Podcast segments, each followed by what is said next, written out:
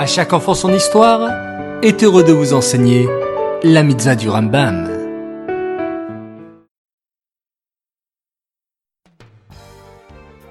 Bonjour les enfants, Bokertov, content de vous retrouver, j'espère que vous êtes en pleine forme. Baou Hashem. Aujourd'hui, nous avons deux mitzvot du Rambam, écoutez bien. La mitzvah négative numéro 106, c'est l'interdiction qui nous a été faite de remplacer une bête kadosh par une autre. C'est ce qu'on appelle Temura. Puis, la mitzvah positive numéro 87, il s'agit de l'obligation selon laquelle l'animal désigné pour remplacer un autre sera considéré comme sanctifié, kadosh.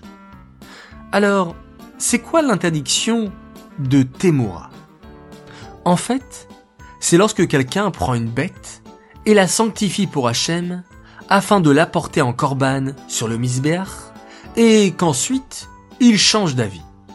Par exemple, il prend un veau pour un korban et le lendemain matin, il change d'avis et il dit Non, je vais prendre plutôt un bélier et je vais le rendre kadosh pour le korban à la place du veau. Alors, la Torah interdit de faire cet échange, même si le bélier coûte plus cher que le veau. Mais, étant donné qu'il a rendu Kadosh le bélier par sa parole, il devra être sacrifié. Mais, s'il n'est pas apte à être sacrifié, il faudra attendre qu'il meure et on n'aura pas le droit d'en profiter.